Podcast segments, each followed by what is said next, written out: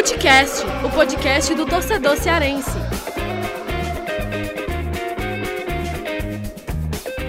Vem com a gente, senhoras e senhores, o Footcast está de volta e já estamos aqui em mais um episódio. Eu, Lucas Mota, com ele, Thiago Minhoca, o mago dos números. Thiago Minhoca, você é, não gravou o último episódio a gente acabou que também demorou, tivemos alguns problemas, né? Correria para lá e para cá também, na rotina do jornal, matérias, reportagens e outras entrevistas. Não conseguimos gravar é, até agora, né? Mas é, estamos de volta e você também está de volta aqui com a gente, né? E recuperado 100%, né, Thiago Mioca?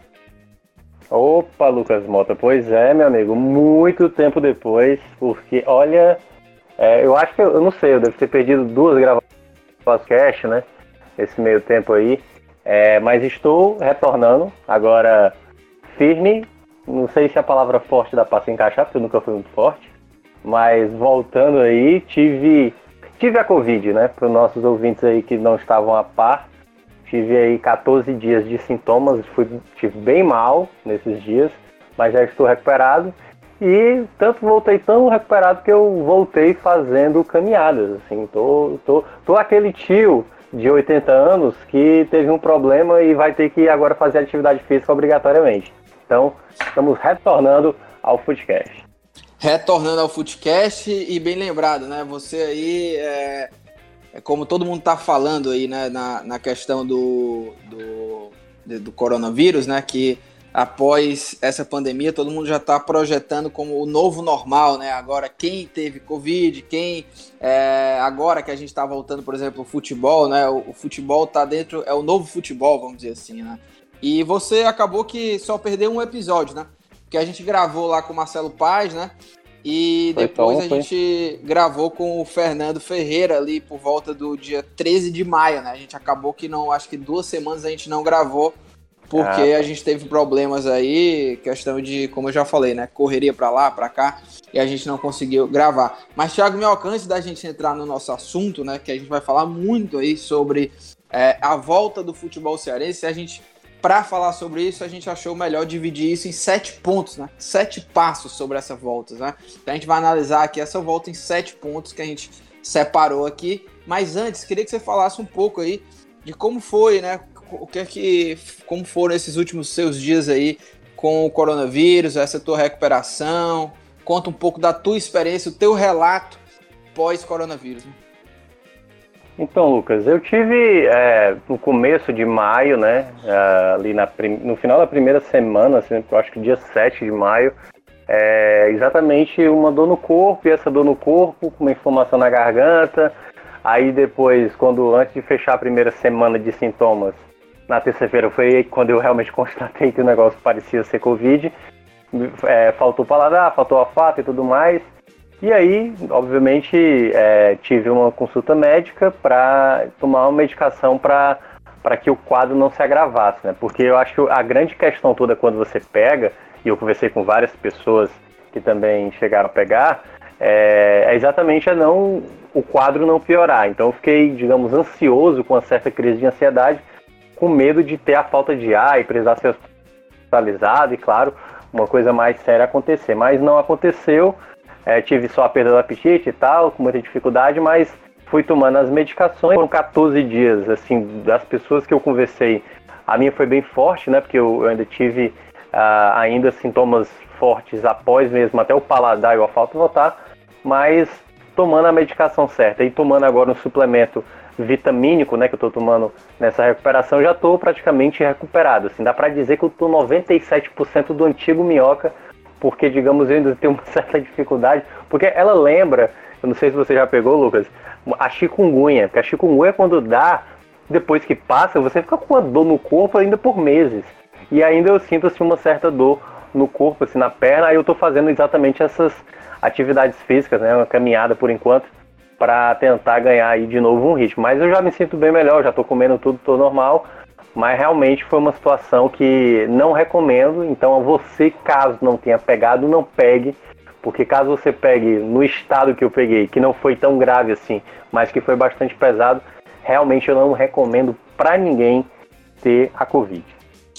É isso que você falou aí do lado mental, né? A gente fica ansioso, né? Ainda mais dentro de casa. E é importante ressaltar isso, né? Fique em casa. A gente que é de Fortaleza, né? Apesar de a gente estar tá numa liberação gradual da economia, isso não quer dizer que as pessoas já po possam voltar à rotina normal. Nada disso, tá? É apenas uma liberação gradual da economia, seguindo regras e o resto da população fica, continua no lockdown, fica em casa não tem nada de sair, tá tudo normal, não tem nada disso, pelo menos por enquanto. E você falou sobre esse lado mental aí, que você ficava ansioso, né, e tal. Eu também, eu não peguei o, o não fui contaminado, né, e espero não ser contaminado, né, estou em casa aqui, tentando ao máximo sair de casa, né, só ao supermercado. Mas eu também, algum, alguns dias assim, acabei tendo insônia e fiquei naquela. Às vezes acordava de madrugada pensando, será que eu tô, será que eu não tô, né? Você fica também nisso, né? Você fica também com esse psicológico meio, será que tá, será que não tá? Isso também acaba abalando, mas é, vamos lá, né? Vamos seguir em frente, vamos ser fortes, porque esse momento também precisa que a gente é, seja forte, né? Esse momento aí de enfrentamento ao coronavírus. Então, o Thiago Melco, não tem nada de gripezinha, né? Como o nosso presidente Jair Bolsonaro falou, né?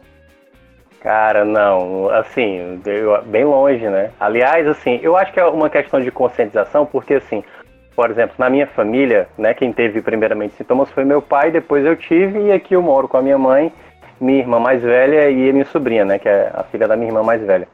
E, assim, pode até ter acontecido, né, assim, de uma maneira geral, para quem não sabia, eu não fiz o exame diretamente, mas todos os sintomas batem, mas como o, o exame ele é muito caro, né? E ainda tipo, é uma testagem rápida que ainda não é tão garantido assim. E ainda o fato que, no caso, para você fazer a testagem, você precisa é, ir no hospital, apresentar aquela falta de ar para de fato ser testado para saber se você tem ou não a Covid. Então, como eu não fiz o teste é, diretamente, acredito até que possa ter sido, ainda não está confirmado, né?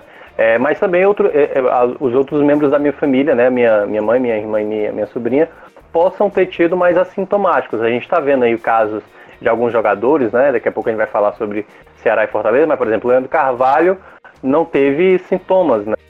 Isso constatou lá no exame dele que ele tem exatamente a Covid. E aí ficou alerta para todo mundo, porque por mais que você não tenha uma situação mais grave e tudo mais, eu tenho certeza que muitas pessoas, né, acho que cada um, principalmente no nosso estado que está realmente com um, um alto número de, de, de pessoas infectadas e, e, óbitos até aqui. Então, é, acredito que todo mundo conheça pelo menos um parente, um vizinho, uma pessoa da rua, alguém que já tenha contaminado, né, amigo e tudo mais. Eu, por exemplo, é, uma filhada da minha mãe, que a gente era muito próximo é, quando era mais jovem, ela é um ano mais velha do que eu, né, e ela acabou falecendo. Ela tinha exatamente 38 anos. Então, ah, é 37 anos. Então, é, acontece com qualquer pessoa. Então, por mais você saudável que seja ou não, a gente não sabe como a doença vai se manifestar e é por isso que a gente tem que sempre ressaltar. Não tem nada de gripezinha, por mais que a, o percentual de recuperados é muito maior do que o pessoal de óbitos, a gente não pode deixar o nosso sistema de saúde ficar num nível tão agravante a ponto de faltar atendimento para você, por exemplo, que precise de atendimento e aí inclui medicação e tudo mais. É isso, depoimento importante do Thiago Minhoca, afinal de contas é sempre bom reforçar esse momento de, de pandemia, né, desse enfrentamento de pandemia, de ficar em casa. E também, é, até mesmo, né, eu acho muito importante é, relatos de pessoas né, que tiveram coronavírus, até para quem ainda não teve, né, enfim, está numa outra condição, saber que realmente não tem nada de gripezinha, não tem nada de é, coisa boba, nem nada disso, né? Então, o Thiago Minhoca falou aí, outras pessoas aí, quem gosta de esporte, né, que acompanha a gente, outras pessoas, personalidades do esporte aí, tiveram, né? O próprio Robson de Castro também falou, o depoimento dele também foi muito forte, mas é isso. Depoimento dado, a gente vai começar aqui o nosso, a nossa pauta. E lembrando, né? A gente está lá no Twitter, arroba Footcast, underline podcast. É, Thiago Minhoca também está lá no Twitter, eu estou lá no Twitter, é só procurar a gente lá. E a gente sempre está muito ativo, respondendo. E quem quiser também mandar sugestões lá para o Twitter, marca a gente, procura lá o nosso arroba do Foodcast que a gente vai estar tá fazendo essa interação. Tiago Minhoca, para começar essa, a nossa pauta, vamos lá, vamos começar, são sete pontos. Vamos começar pelo protocolo, né? Lembrando, o protocolo que os clubes vão seguir nessa volta né, do futebol cearense. O futebol cearense só está voltando porque foi autorizado né, pelo governo do estado e nesse momento meu filho Bento está gritando aqui ao fundo, né? Vocês, por favor, ignorem. Faz, faz parte agora né, desse contexto de trabalhar em casa e tudo, é assim mesmo. Se de repente sair uma, um grito ali do Pocoyo, para quem tem filho entende muito bem quem é o Pocoyo, vocês vão entender. Mas os clubes estão seguindo esse protocolo. O governo do estado, né? Quase em junho ali, finalzinho de maio, o Camilo Santana é, anunciou a liberação gradual da economia e alguns setores estão né, agora em junho podendo retomar de forma gradual e o futebol, o esporte, né, é, o futebol e algumas outros, algum, alguns outros grupos aí né, de, de, do esporte foram autorizados a, a, retomar essas atividades, mas seguindo um protocolo. O protocolo do futebol é um protocolo bem rígido, né? Você tem que seguir essas regras e o principal de tudo é fazer a testagem. Então, todos os clubes, para voltar, precisaram fazer testagens. Até agora só Ceará e Fortaleza voltaram, né? A gente vai falar ainda sobre isso. Mas vamos lá, Thiago Mioca. Protocolo que foi aprovado pelo governo segue quatro fases, hein, Mioca? E cada fase delas é, vai aí durar mais ou menos 14 dias. A gente vai destrinchar essas fases, mas inicialmente queria saber qual a tua opinião, como é que você viu essa, essa liberação e essa volta do futebol sendo permitida, né? Lucas, eu vejo que a, tipo assim, a, a, maneira como foi programada a volta, eu acho que é a melhor maneira possível, né? Porque a gente precisa trabalhar em níveis de volta.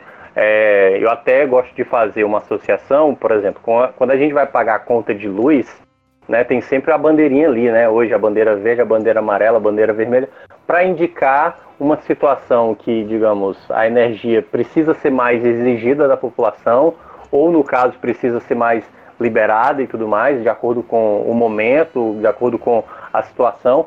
E eu acho que a, a situação para a volta da normalidade precisa passar por etapas. Só que aí há uma questão. É, a medida foi no tempo hábil, foi realmente precipitada, porque eu acho que o cronograma para a volta, eu acho que ele é o ideal mesmo. Né? Para cada 14 dias, que geralmente é o período que a gente vê se há uma queda, se há um crescimento, é, exatamente, digamos, de uma restrição ou de uma liberação, né, seja parte ou seja total de cada uma delas, é, para a gente analisar se realmente a gente precisa avançar para a próxima fase ou, no caso, é, acabar diminuindo, né, indo para a fase anterior que a gente estava. Então, acredito que com o cronograma, sim. Agora, no período, esse é, é meu grande questionamento. Eu não sou especialista para saber se o percentual dos leitos que hoje estão atingidos, é, digamos, a volta é ou não precipitada. Me parece ser precipitada, né? Eu, por exemplo, se eu fosse assim, mas é bem leigamente, até porque quem trabalha diretamente com isso deve conhecer melhor sobre a questão da pandemia, como se espalha a pandemia, eu teria é, passado mais uma semana para diminuir mais os números para a gente ter um controle maior. Mas o governo achou por bem voltar então a gente só vai saber realmente o impacto disso mais para frente. E aí é onde entra também a medida dos clubes. É, eu estava eu, eu tava refletindo durante essa pandemia, antes mesmo até de ter pegado a Covid, e cada vez mais eu, eu venho concretizando assim a minha ideia, porque se a gente for pensar de uma maneira geral, né, Lucas, muita gente não anda respeitando a, a, as medidas né, de restrição da cidade. Né? Muita gente anda sem máscara, muita gente não está nem aí. E do, do corona, que era melhor todo mundo logo pegar, que não seria problema nenhum e tudo mais. Então a gente tem que lembrar que há diversos eh, tipos de pessoas para, digamos, desobedecer um cumprimento que, que as autoridades estão determinando. Só que eu vejo que os clubes, né, como você falou, têm uma medida mais rigorosa, tem uma possibilidade real de que esse contágio não seja tão preocupante. Vamos imaginar, digamos, uma empresa, né? Digamos a nossa própria empresa onde a gente trabalha, no povo. Digamos que são diversas pessoas que precisam trabalhar e aí digamos que seja um grupo restrito de pessoas que vão voltar às atividades na empresa e esse grupo ele vai ter que ter exatamente um cuidado maior, digamos que a empresa e aí no caso os clubes pessoas não podem ir é, através de, de transporte coletivo e tudo mais. Então há uma série de medidas para que isso seja cumprido. Então, quanto menor for esse grupo de pessoas, menor a chance do contágio. É claro que a chance do contágio pode acontecer, mas é, um, é, é, bem, é bem mais difícil isso acontecer caso ah, tenha realmente um rigor muito grande. Então, Ceará e Fortaleza me parecem que tem esse cuidado muito grande. A gente torce para que essas medidas não sejam afrouxadas, que os clubes não se acomodem, que os jogadores e funcionários também não é, tenham um certo descaso com o cuidado, com, exatamente com os cuidados necessários para que a gente realmente se mantenha isso. Porque eu vejo que um clube de futebol tem essa condição, a ponto de fazer vários testes e conseguir realmente identificar de maneira mais prática do que, por exemplo, uma empresa comum ou um, um, um trabalho informal que aí teria mais dificuldade. Então, eu acho que o futebol tem essa capacidade de voltar na, na segurança máxima possível que ele pode oferecer.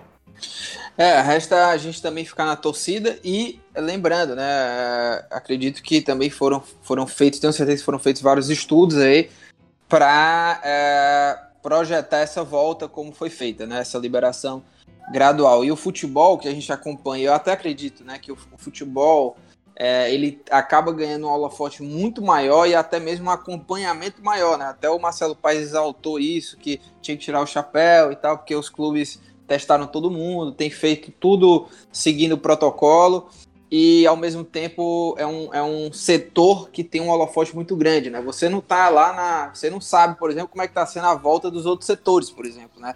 Em todos os setores, em todas as empresas, né? Será que tá todo mundo testando e tal? E no futebol, é, essa cobertura ela tá ali diária, a gente tá vendo, né? O Ceará e Fortaleza, que a gente vai falar, que já voltaram, né? Tem feito todo, tudo nos conformes. Mas vamos lá, o protocolo prevê quatro fases cada fase durando 14 dias. A primeira fase prevê treinos individuais, né, bem restritos. Segunda fase, treinos já com pequenos grupos interagindo entre si. Terceira fase já seria aquela fase com um treino, vamos dizer assim, normal, né, coletivo, meio que todo mundo ali interagindo, podendo fazer aquele treino tático, né, aquele treino que a gente já sabe como é que funcionam os treinos aí do futebol. E na quarta fase, aí sim, a gente entraria na questão da volta dos campeonatos, ou seja, só lá para meados de julho, e a gente vai falar também mais daqui a pouquinho sobre essa questão da volta. E lembrando, é, todos os clubes eles têm que seguir aí, além dessa, dessas regras da, das fases, né, dessa, dessa, desse ritmo de volta, mas tem uma série de segurança, né, é, a questão da testagem, né, que todos, todos os jogadores, funcionários, dirigentes, todo mundo está também sendo testado, é, a própria, o próprio ambiente interno, né? os clubes desinfectaram os ambientes comunitários, enfim, álcool em gel e é, tem a questão também que jogadores não estão tomando banho, né? Lá no próprio CT, né? É, a, a, orientação é que todos os jogadores vão em seus carros individuais, né? Carros particulares, vão para o treino, treino e já volta direto para casa sem parar nenhum canto. Então, é uma série de regras e existem essas fases aí do protocolo. Mas vamos lá, para falar aí sobre. Eu já falei que Ceará e Fortaleza são os únicos clubes até o momento, porque essa liberação né, não é para todos os clubes cearenses, não, né? É para qualquer clube. Olá, Bento. Bento falando comigo aqui, viu, Thiago Mel? Por favor, Bento, deixa eu gravar aqui, tá? Mas vamos lá. Ele quer dar opinião, cara. Quer dar opinião. Bento, por favor. E aí, o seguinte, é, Ceará e Fortaleza os, o, voltaram e os clubes que estão autorizados a voltar são os clubes que ainda disputam o Campeonato Cearense. São oito clubes, né? E até o momento, Ceará e Fortaleza voltaram, só o Ferroviário, ele tá pegando minha mão aqui, viu, Thiago? Só o, Ferroviário anunciou que vai voltar dia 15 e os outros clubes a gente ainda não sabe bem ao certo. Mas vamos falar primeiro aqui de Ceará, o primeiro clube cearense a ter voltado. Voltou no dia 1 de junho, né, Thiago Minhoca? E voltou depois de testar todo mundo, já tá nessa volta aí. O Guto já, é, já não é que deu o primeiro treino, né, mas já acompanhou o primeiro treino, a gente está gravando aqui no dia 3 de junho, né, Thiago Foi a primeira vez que o Guto esteve lá acompanhando o treino, né? Isso. O papel do técnico nesse momento é mais de supervisão, mas o Ceará já começou a voltar, né? Já voltou, aliás.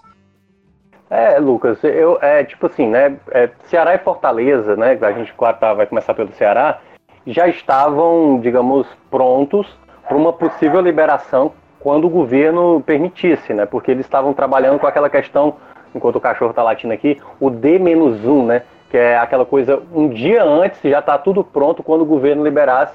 Então, a partir da, é, da segunda-feira, que foi quando o Ceará começou, o Ceará começou no dia primeiro. Foi dia primeiro? Foi segunda? Foi isso? Foi dia primeiro. Isso, primeiro de é. junho. É, no dia primeiro de junho, já na segunda-feira, o retorno, Ceará e Fortaleza, e aí no caso Ceará, já, te, te, já fizeram tudo de maneira antecipada, embora não tenham voltado todo mundo uma vez, voltou uma parte dos atletas e tudo mais. Mas, por exemplo, na sexta-feira, o Ceará já fez ali uma bateria de exames, fez toda uma estrutura, separou kits para os jogadores, né? Todos os procedimentos que cada jogador tinha que tapar. E era necessário fazer isso, porque é, vai, vai ter que ter muita consciência coletiva dentro do, da, da do clube para quando enfrentar, quando chegar lá para julho, que é a possibilidade de voltar aos jogos, para até quando for enfrentar outras equipes, o Ceará vai exigir também isso dos demais clubes. Os atletas também querem, é, vão querer que os, os demais é, adversários que forem enfrentar também tenham passado pelo mesmo procedimento, para que eles tenham segurança. Você imagina aí você está disputando uma jogada ali numa bola parada, você vai fazer uma barreira você não vai poder, você vai ter que estar colado com um determinado jogador ali, é, até da outra equipe para disputar uma jogada. Então, a segurança tem que, ser, tem que partir de todos. Né? A gente viu casos, é, antes mesmo da, da, da, da Covid se, se, explodir no mundo inteiro. Eu lembro lá daquele jogador de basquete da NBA que ficou lá tocando os microfones, fazendo pouco caso. Então, todo mundo já está a par da gravidade que é a Covid. Agora passa todo mundo a adotar isso. E o Ceará é, começou, né, foi o primeiro clube daqui do Nordeste, claro, não do Brasil, porque os clubes do Sul, Grêmio e Inter já tinham começado, mas o Ceará já, digamos, largou na frente. E o trabalho do Guto agora começa, né? É, não diretamente com a questão tática, com a questão uh, de modelo de jogo, quer dizer, a gente até imagina, porque a gente já conhece o Guto de outros trabalhos, né? Deve formar o 4-2-3-1 como habitual, e o Ceará, digamos, já está um pouco habituado a isso. É, e aí a gente começa a ver esse trabalho, a intensidade dos treinos. É muito tempo parado para os atletas. O Ceará tem uma quantidade de jogadores bem grande, né? Então vai ter que trabalhar realmente muitos atletas, principalmente jogadores que não estavam bem antes é, da chegada do Guto, mesmo até com a, com a, chegada do Anderson, que conseguiu melhorar o desempenho da equipe, mas tem muito jogador a recuperar, caso de Wesley, caso do próprio Rogério, Rodrigão, enfim, diversos atletas que o Ceará precisa se aproveitar e que é, o Guto mencionou que vai fazer uma avaliação desses atletas, né, Lucas? Ele vai fazer uma avaliação para saber se de fato é são os atletas que ele necessita. Porque lembrando, o Anderson já estava pensando em fazer uma lista de dispensas. Com a paralisação da pandemia, o Ceará, obviamente, não vai fazer nenhum tipo de liberação e nem de contratação por enquanto, mas certamente um estudo do Guto para saber quais jogadores vão estar aptos para o restante da temporada. Então pode, pode ser que alguns atletas possam ser, não sei, emprestados, vendidos, ou até mesmo é, o, o Ceará adquirir algum jogador no mercado depois da pausa, ou durante a pausa ainda. É isso, é isso. Acho que você fez, resumiu muito bem tudo o que vem acontecendo no Ceará, né? Todos os jogadores foram testados previamente. Só um, só um acréscimo aí também, que é o Ceará nessa volta, ele está voltando aos poucos, né? Não é que a partir do dia primeiro liberou todos os jogadores do elenco já treinaram. Não foi assim, né? Ele, o Ceará está voltando em pequenos grupos, né? Todo dia mais, mais uma porção de jogadores volta, até que vai estar tá todo mundo. E aí, aí vai estar tá, vai a rotina dos treinos, vai estar tá lá todo mundo, obviamente que em treinos individuais, né? Como eu falei na primeira fase. Mas a questão da presença de jogadores está sendo de forma é, aos poucos, né? Cada dia se acrescenta mais uma porção de jogadores. Até o momento, a gente está gravando aqui dia 3 de maio, por volta de 20 jogadores já voltaram à rotina dentro do clube, certo? E isso, os testes vão saindo, né, os resultados vão saindo e os jogadores já vão ganhando essa autorização. O Rafael Sobs, o Bergson e o Charles foram os últimos jogadores a chegarem, chegaram na terça-feira, dia 2, e foi também o último dia de testagem, né? No, no clube para realmente normalizar toda essa questão aí de volta aos treinos. O Guto já já está no ambiente do clube, né? Hoje a gente está gravando dia 3, né? O Guto já foi lá, já já acompanhou esse primeiro treino. O Thiago Melgo já falou muito bem aí sobre essa avaliação que o Guto vai fazer para que o Ceará volte, é, veja, né, analise qualquer questão no mercado da bola. Qualquer ação do Ceará no mercado vai ser depois de uma avaliação do Guto sobre o elenco. E só para completar Ceará, tem um jogador né, que teve é, confirmada a contaminação com coronavírus, que foi o Leandro Carvalho. Acho que a gente até abordou aqui, o Thiago Minhoca falou sobre isso, né? Falou na, no exemplo lá, né? Que ele está assintomático e tudo. mas é o único caso até agora, até gerou um pouco de polêmica, porque o Leandro falou aí abertamente que ah, não, não tô com coronavírus e tal, mas o próprio clube confirmou a informação de que o Leandro tá sim com coronavírus. Mas olha, passando do Ceará para o Fortaleza, Fortaleza que voltou um dia depois, né, Thiago Melca, do que o Ceará, voltou no dia 2. E da mesma forma que o Ceará também fez testagem é, do elenco no, no, durante o fim de semana, né, nos dias que antecederam essa volta, fez testagem do elenco, funcionários, comissão técnica, diretoria, todo mundo foi testado e o Fortaleza voltou oficialmente às atividades lá no CT do Ribamar, Ribamar Bezerra, em Maracanaú, e voltou, diferente do Ceará, né, que está voltando aos poucos, já voltou todo o elenco, exceto dois jogadores até o momento. Né? A gente tá, lembrando, a gente está gravando no dia 3, né? E para deixar muito claro, até o momento, até esse dia da gravação, né? A, a um, um, jogador não treinou porque foi testado positivo, né? Testou positivo para coronavírus. E a gente não sabe quem foi o jogador, porque o Fortaleza não divulgou o nome. E um outro jogador também não participou do treino, porque no fim de semana de testagem, o jogador, o jogador teve problema particular e não conseguiu ir lá durante o fim de semana, mas em breve deve estar aí testando e se é, testar negativo, né, vai voltar aos treinos. Então só dois jogadores não voltaram, a gente não sabe quem é.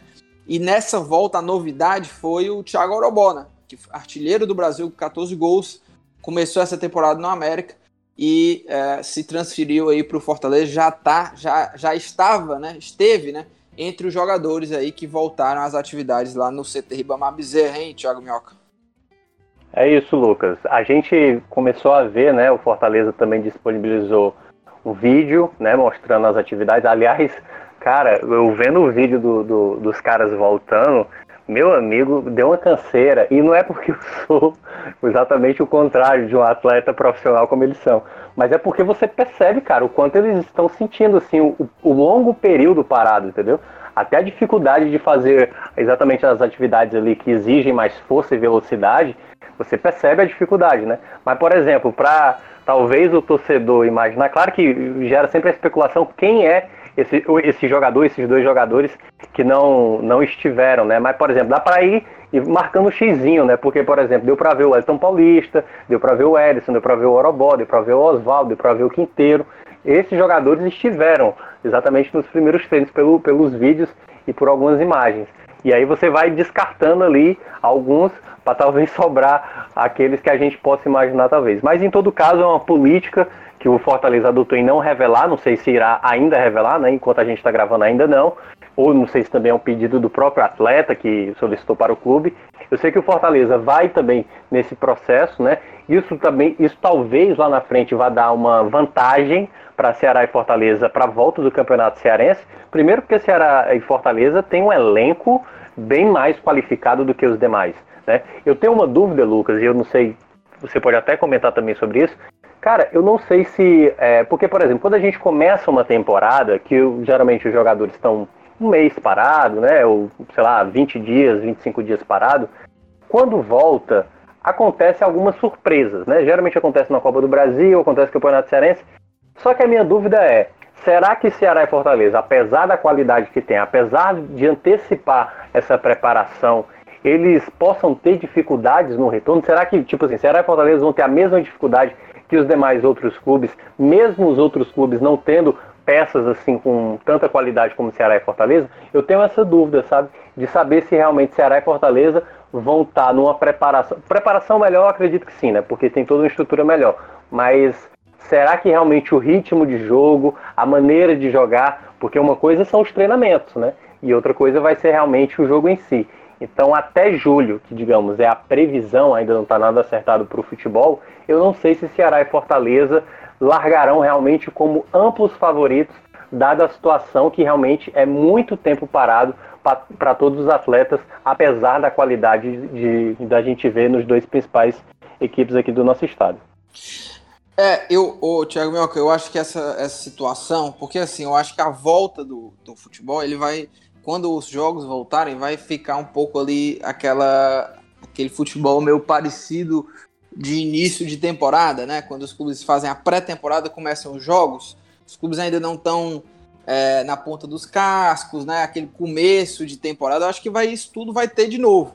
E eu acho é. que antes de qualquer campeonato cearense começar, Ceará e Fortaleza já são favoritos pela estrutura, pelo investimento, tudo. E eu acho que eles vão voltar é, com esse poder de favoritismo um pouco maior por conta que é, de toda a situação, tem clube aí que vai voltar sei lá como, né? Não vai voltar como era antes, com aquele elenco, com aquele time que já estava, então vai ter uma dificuldade maior por conta de toda a estrutura e investimento desses clubes que a gente vai falar no próximo tópico. Mas aí tem um ponto, né? Que é realmente, se a gente está na volta dos jogos, e vai, eu acredito que vai voltar como, como início de temporada, né? Que os times ainda não estão. Não é que não estejam tão entrosados, mas ainda não estão perfeitamente no físico ideal, né? Naquele ritmo de jogo. Todo mundo fala sobre ritmo de jogo, que é algo é, real, né? Você precisa de ritmo. E Ceará e Fortaleza e os outros clubes vão voltar já numa fase não, não tem muito tempo de entrar em ritmo de jogo, né? É um, dois jogos, é. já vai pro mata-mata. Então e, isso Lucas... pode ter, isso é que pode ser uma, um fator surpresa. Mas é. Ceará e Fortaleza seguem com a obrigação, seguem com o favoritismo e seguem com a obrigação também de chegar aí à final. A não ser que, claro, eles se encontrem numa semifinal. Né? Isso, né? Hoje, por exemplo, eles, eles se encontrariam, né? Isso. Não, é, é se encontrariam. É, é, é porque o, o Ferroviário tem... É, porque o Ferroviário tem um jogo a mais, né, no Campeonato Cearense. Assim, nada que comprometa a classificação dos dois para a próxima fase, porque embora matematicamente eles não estejam garantidos, é, assim, virtualmente eles já estão nas semifinais. Só que a minha questão, como você falou, né, a gente vê realmente ali no primeiro jogo uma certa dificuldade, jogadores pegando ritmo, por exemplo, a, o Fortaleza, né, que é o que a gente está abordando aqui né, né, nesse momento. O Fortaleza, né, é, muitos, e eu, eu, eu, concordo nesse aspecto, é uma equipe que já tem um trabalho a longo, longo prazo e tudo mais. Só que o Fortaleza, geralmente no começo das temporadas, lembra que o Rogério Senna faz muitas testagens, né? Ah, não, esse time é o ideal, esse cara tá melhor, o time agora tá mais encaixado. E aí, com essa pausa aí de quase três meses, né? Já passou 60 dias, fica para mim uma dúvida, né? Saber se o Fortaleza, por exemplo, é mais favorito do que o Ceará agora com o Guto, entendeu? Porque fica, é, por exemplo, o nível de intensidade, o ponto que o Fortaleza estava chegando na temporada, por exemplo, com a chegada do Yuri César, o garoto chegou e já estava, parecia que já estava pedindo ali a, a titularidade. Para mim já gera uma outra dúvida, entendeu? É por isso que eu acho mais incerto até do que pode acontecer nas, nas, nas fases finais do Campeonato Cearense. Por exemplo, se Ceará e Fortaleza. A gente vai ter, né? Logo na, segunda, é, na, logo na volta, a gente tem a sexta rodada, Ceará e Fortaleza vão enfrentar Barbalho e Guarani de Sobral, e logo depois tem o Clássico Rei, né? A gente vai Verdade. ter um Clássico Rei. Vai ter clássico pós-pandemia e sem torcida, né? Sem torcida, cara. Isso vai ser muito estranho isso. É, e aí, depois, chegando nas fases finais, a gente pode ter um Ceará e Fortaleza numa possível semifinal, ou quem sabe até numa final, bem aberta, né? Porque aí pode valer a questão, talvez, da qualidade individual de cada atleta, porque a questão física ainda não vai estar prevalecendo.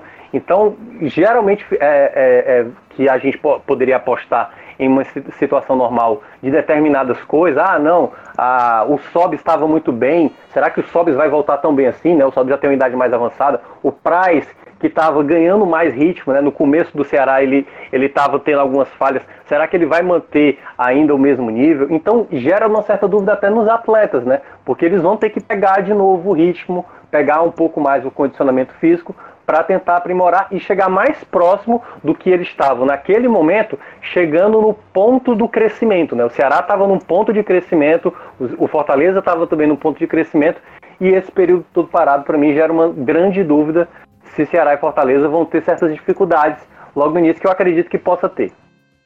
E Thiago Minhoca, até o momento já é, debatemos três pontos aí dos sete que nós vamos debater até o fim do episódio. Né? Primeiro, protocolo, segundo, a volta do Ceará, terceiro, a volta do Fortaleza, e agora entramos no quarto, quarto ponto, que é o quê? Os clubes restantes desse campeonato cearense. Que aí eu, é aí que eu acho que é o, é o grande cenário obscuro que a gente se encontra, que a gente encontra nessa volta aí do futebol cearense, porque é, Ceará e Fortaleza eles conseguiram voltar e eles já estavam preparados até mesmo antes do Gil Camilo é, autorizar a volta. Eu conversava com fontes ligadas ao Ceará, dirigentes e eles eram claros: olha, a gente está aqui só esperando o Camilo dar a data da volta.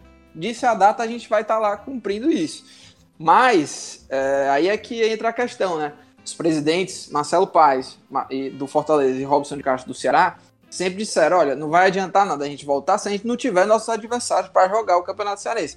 E até o momento, claro, a gente está no começo de volta, em junho, mas até o momento, o, o Ferroviário, que é a terceira força do, do futebol cearense, só vai voltar 15 de junho, já, já na metade, já acabou a primeira fase, né?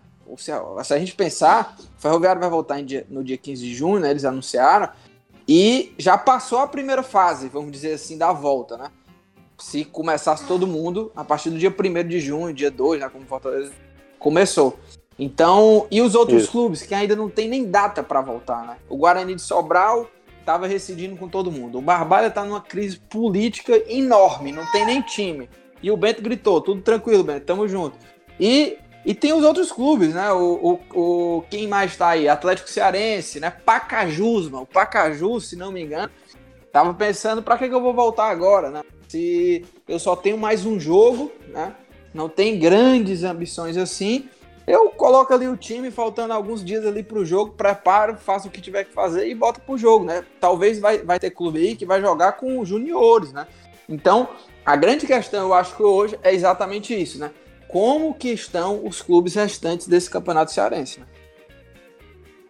Lucas, é, eu, eu, eu, vejo que, assim, a, a volta, né, é para Ceará e Fortaleza, ela tem um aspecto por conta de uma competição muito importante que eles querem ainda na temporada, que é a Série A. Série A, digamos, é, é tudo que Ceará e Fortaleza querem.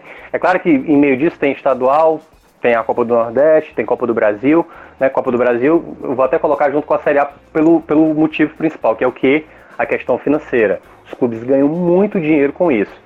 Claro que não vai ter bilheteria, não vai ter algumas coisas que geralmente os clubes ganhariam, mas o dinheiro de TV, e no caso da Copa do Brasil, caso avance, as cotas por avançar de fase, isso os clubes é o que eles mais querem. Se Ceará e Fortaleza hoje têm uma condição mais é, tranquila em meio à crise, e, e não é fácil para eles, imagina para os outros que estão com altas dívidas, é, para as equipes menores do nosso estado, é muito mais complicado. O Guarani de Sobral, que você citou, ele tem, ele ainda não tem nem a certeza da Série D ah, na segunda parte, né? Porque pode até mudar, porque a CBF tinha mudado a Série D para aumentar o número de jogos e pode até ser que eles voltem a adotar a, as temporadas anteriores, né? Que era um grupo de quatro, quatro, quatro equipes.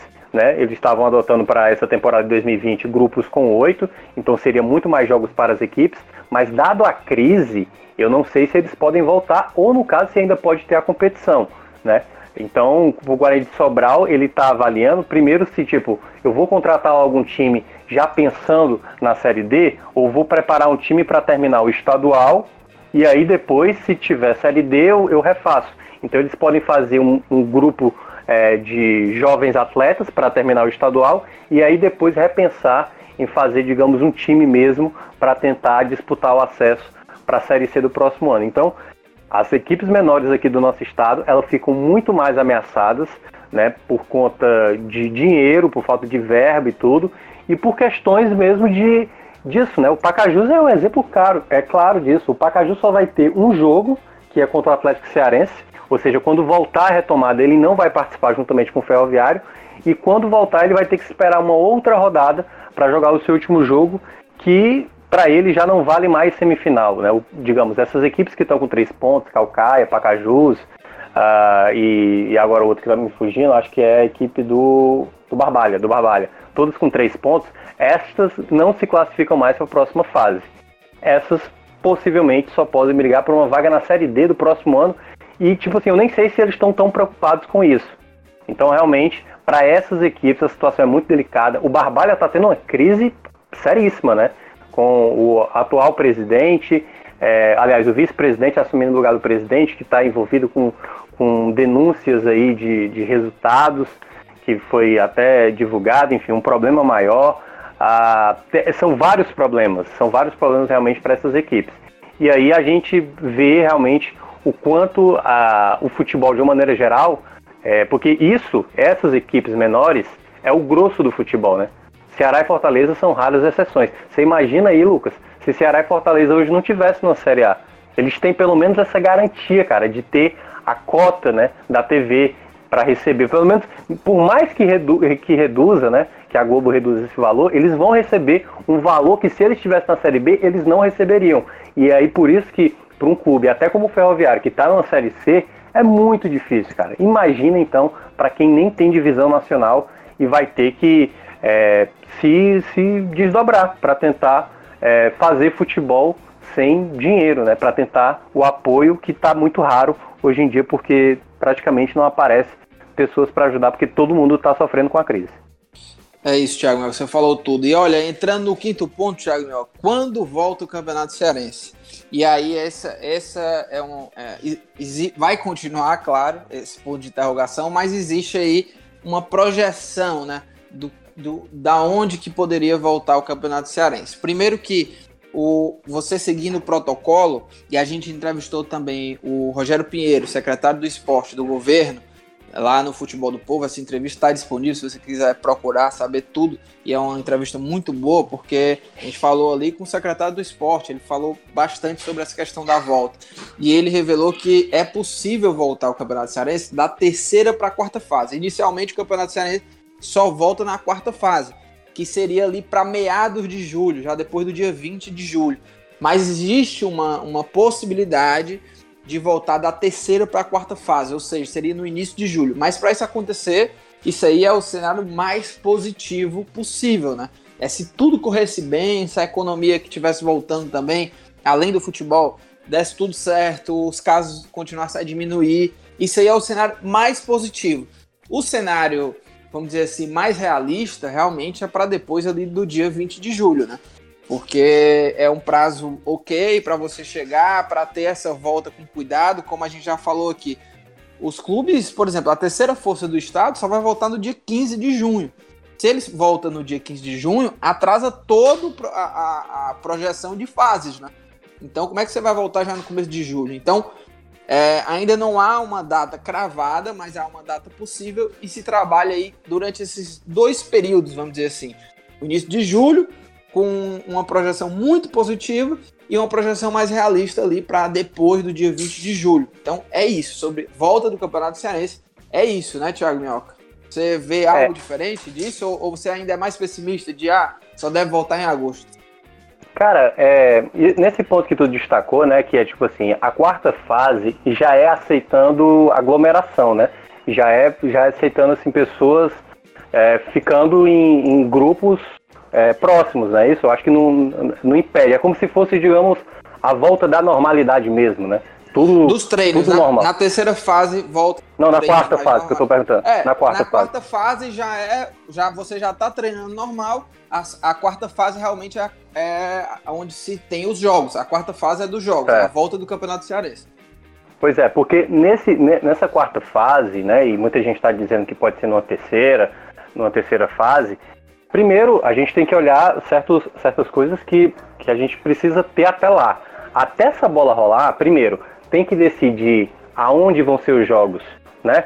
Então, porque tem a possibilidade de, de, todos os jogos serem aqui na capital, né? Todos os jogos no Castelão, porque o Castelão tem uma estrutura é, mais aberta e que tudo mais. Que é o que está sendo previsto, né? Projetado, isso, que todos os jogos isso. sejam no Castelão.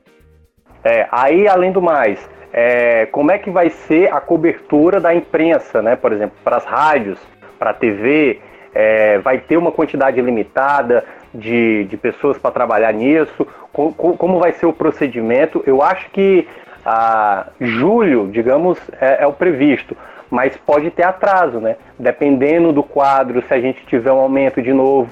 Eu não sei se isso vai afetar diretamente o futebol, né? Porque, digamos, o futebol pode ter, digamos, um, como eu falei no começo, o futebol pode ter um controle tão bem feito que, digamos, o futebol é, vai ser, digamos, a única condição permitida para que aconteça. E aí é, é, isso que vai depender dos outros protocolos.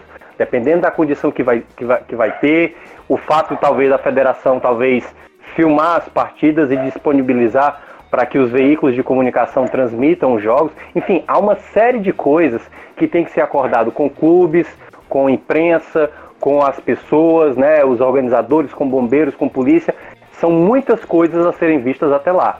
E a gente tem aí, se a gente considerar o tempo que vai ser visto, um pouco mais de 40 dias, sei lá, 50 dias para que isso aconteça. E aí, como vai ser o andamento até lá? Como é que vai ser realmente todo o controle para que essa bola volte a rolar. Porque se dependesse dos, dos clubes apenas, né? Ah, você contratar, você pega a comissão de uma equipe, comissão do outra, pega a comissão da arbitragem, que a gente está esquecendo também, a arbitragem tem que ter uma preparação também de controle, de, de, de, de todo acompanhamento, e junta esse pessoal para fazer o campeonato. E aí ninguém vai cobrir o jogo, por exemplo, o que seria, é, eu acho que imaginável. Então, eu acho que para essa bola rolar, tem que envolver muitos setores, muitos setores e muitas conversas e muitos acordos para que isso exatamente aconteça no papel. Por isso que eu não vejo essa previsão ela muito certa, entendeu? Pode ser que seja na terceira fase, pode ser que seja em, julho, mas tudo vai depender das negociações, do andamento do, dos casos, né? Como o próprio governo uh, estadual e, e, a, e a nossa prefeitura enxergam da possibilidade disso acontecer e em quais parâmetros. Então é uma série de dúvidas que eu ainda não consigo ter a certeza de que julho é a data ideal. Acho que, aliás, julho é a data, digamos, por preferência, né? É o, é o desejo, é o, que se, é o que se imagina que aconteça, dado que tudo esteja muito bem encaminhado. Mas todas essas coisas que eu mencionei, eu acho que podem fazer atrasar, atrasar exatamente o calendário e talvez até a gente possa entrar em agosto. Só em agosto a gente possa talvez ter bola rolando, mas só saberemos realmente ao longo desses dias como é que vai ser a preparação. É, e Thiago Minhoca, é, acelerando aqui os dois pontos, o sexto ponto, que é futebol sem público, né? Porque vai voltar sem o público. É, eu não vou nem entrar na questão financeira, mas é, é, é essa situação de futebol sem público. Até estou escrevendo uma matéria também falando sobre isso, porque vai haver um, um, impacto no sentido do jogo, realmente, do jogo jogado, dos resultados, porque a gente já vê aí na Bundesliga o efeito que está tendo isso. Eu estava fazendo um levantamento ali, tem muito, até o momento foram quatro rodadas. Tem muito mais vitórias dos times visitantes do que o time mandante, porque a gente sabe que historicamente no futebol é, o mandante leva vantagem. O, o apoio da torcida é, é algo, não é algo somente psicológico, mas ele vai ali para dentro de campo, né? A gente vê que muda o jeito do, do time jogar, é, os times conseguem mais vitórias com o mandante. Né? A gente, se a gente vê equipes como Ceará e Fortaleza, por exemplo, que concentram as suas campanhas justamente para jogar em casa, né? contando com esses pontos, porque o time vira, né? se torna mais forte. E eu estava até vendo também as vitórias do Ceará e do Fortaleza na, na Série A. Eu acho que o Fortaleza, desculpe aqui, mas que tá, tô tentando trazer na memória. O Fortaleza venceu umas 12 em casa, pelo menos, ou foi 11. O Ceará foi ali por volta de 9. E o, e o número cai, né? Cai muito, assim, quando a gente vai ver, é, quando a gente vai analisar a, como visitante. E isso tem mudado com essa coisa de não ter mais torcida. Você acha que vai ter um impacto muito forte também, não só no, no, no futebol cearense, eu acho que no futebol cearense talvez não tanto, né? Porque a força de Ceará e Fortaleza é muito mais, muito maior do que essas outras equipes. Mas se a gente for olhar lá para a Série A, né, acho que isso pode dar um, um peso e Ceará e Fortaleza aí podem até sair prejudicados nessa coisa de jogar em casa torcida, porque eles são muito fortes, né? E contam muito com isso, né? A campanha dentro de casa, né? É, é eu até estava vendo aqui, né, enquanto você estava falando, o Fortaleza teve 11 vitórias das 19 partidas que fez na Série A do ano passado e o Ceará teve 8 das 19. É, é claro que pesa muito, né? Tipo, o futebol nordestino, né? E aí você bota Bahia, você bota até o próprio esporte que tem, tá, tem tido problemas ultimamente, mas o futebol nordestino ele tem esse diferencial de ter realmente torcida em massa. E a gente vê o quanto o Ceará e Fortaleza, é, assim, a torcida ajuda muito. Uh, o Fortaleza nos últimos anos nem se fala, né? Porque ano passado, por exemplo, só ficou atrás do Flamengo, que é praticamente uma meta impossível de superar o Flamengo, principalmente quando o Flamengo está disputando o título.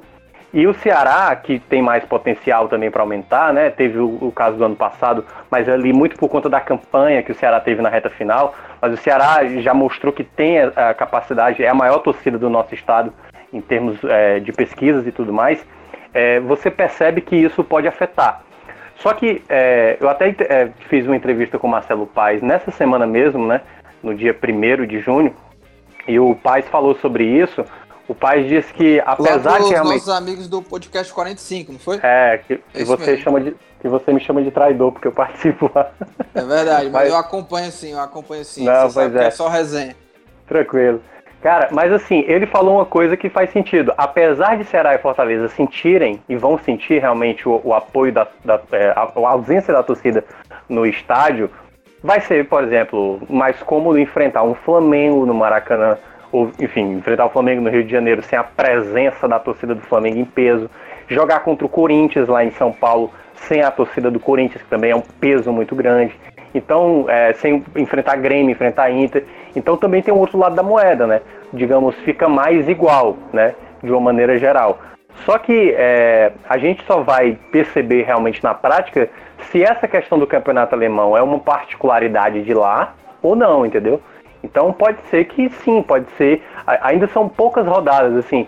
Para quem trabalha com números como eu, a gente nunca trabalha com uma amostra pequena, né? A gente tem que ver no grosso, mais partidas, mais campeonatos, para saber se isso de fato é uma tendência. Que o fato da sem a torcida, isso está afetando, digamos, na prevalência de vitórias fora de casa de determinadas equipes. Então a gente só vai saber isso mais para frente. Agora um ponto também a destacar, Lucas, é essa torcida não vai para estádio, certo?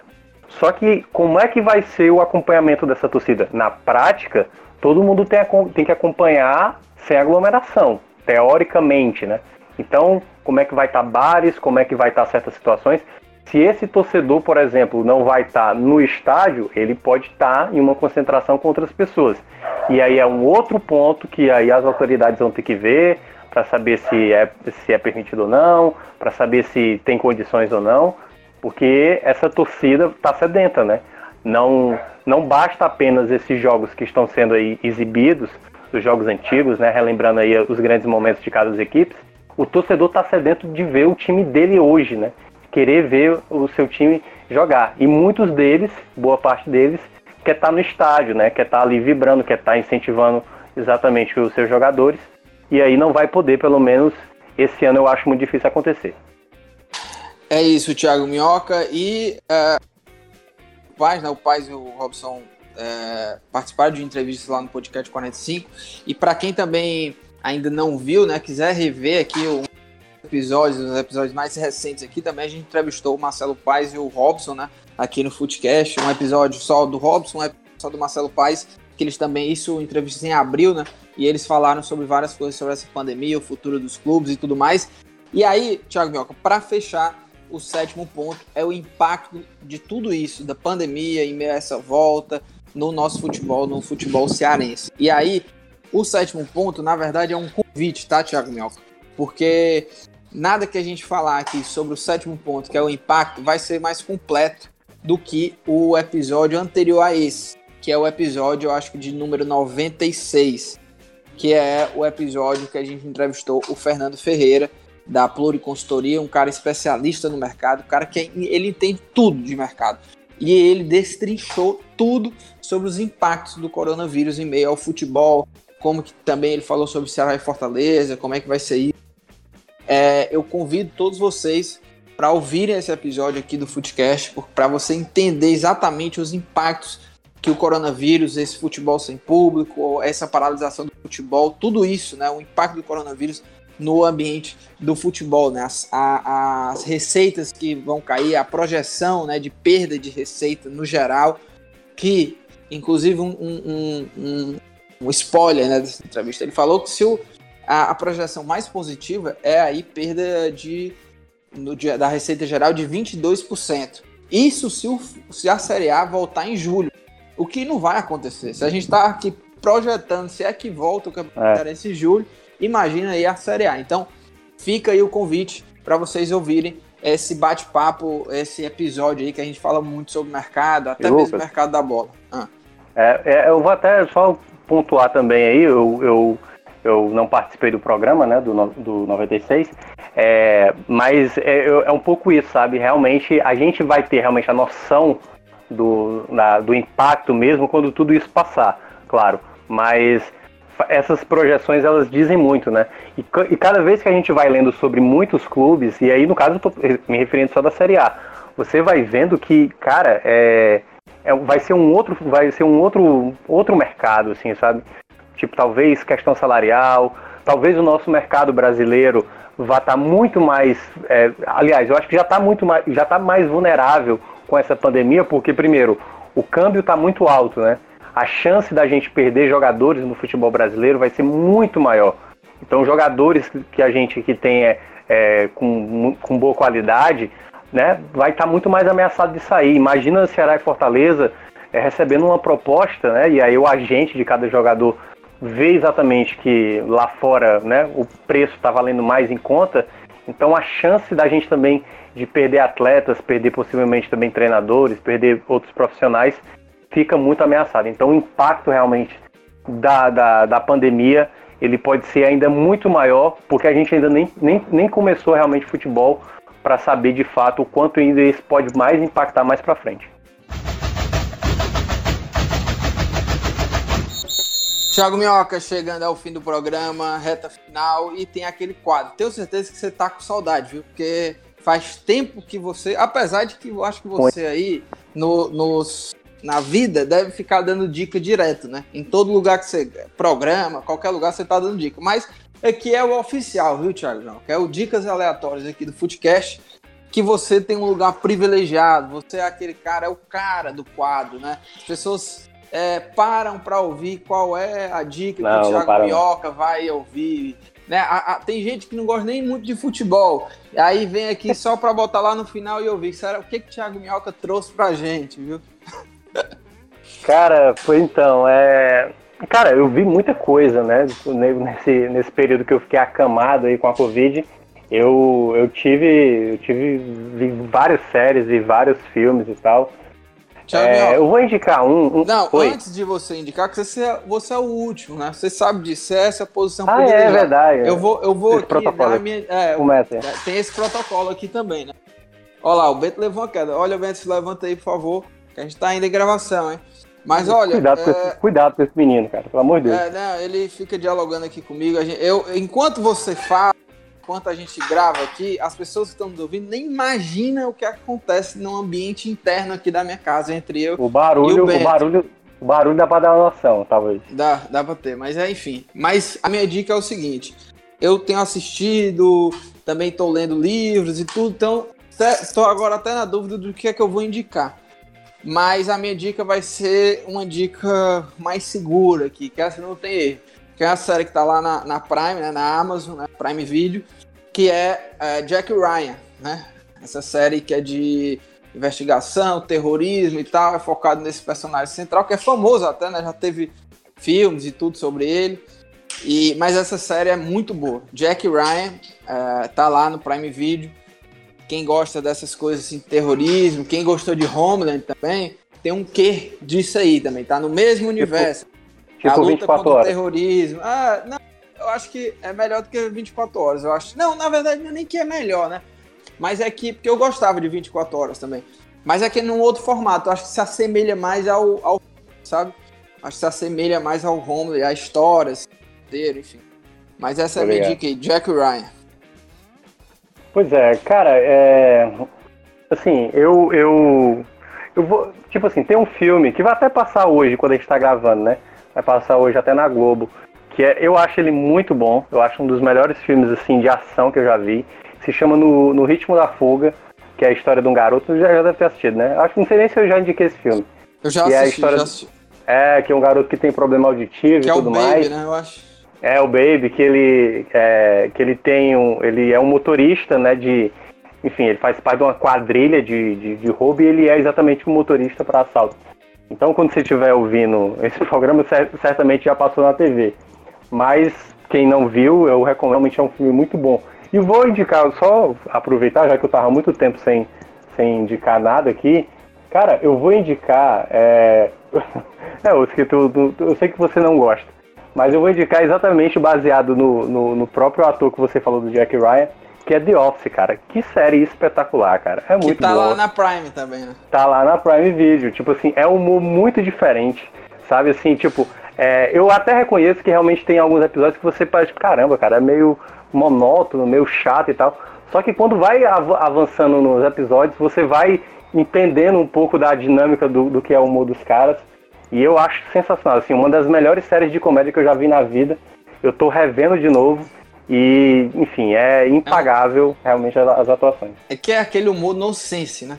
E tem, tem é. episódio é. assim que realmente. É, tem, tem alguns que eu gosto, tem outros que eu fico assim, não, não tem, tem condições, não tem condições. O, aliás, o, eu assim, tu já deve ter visto, né? Assim, tem vários. Geralmente a, as séries americanas eles colocam ali um começo antes dos créditos, né?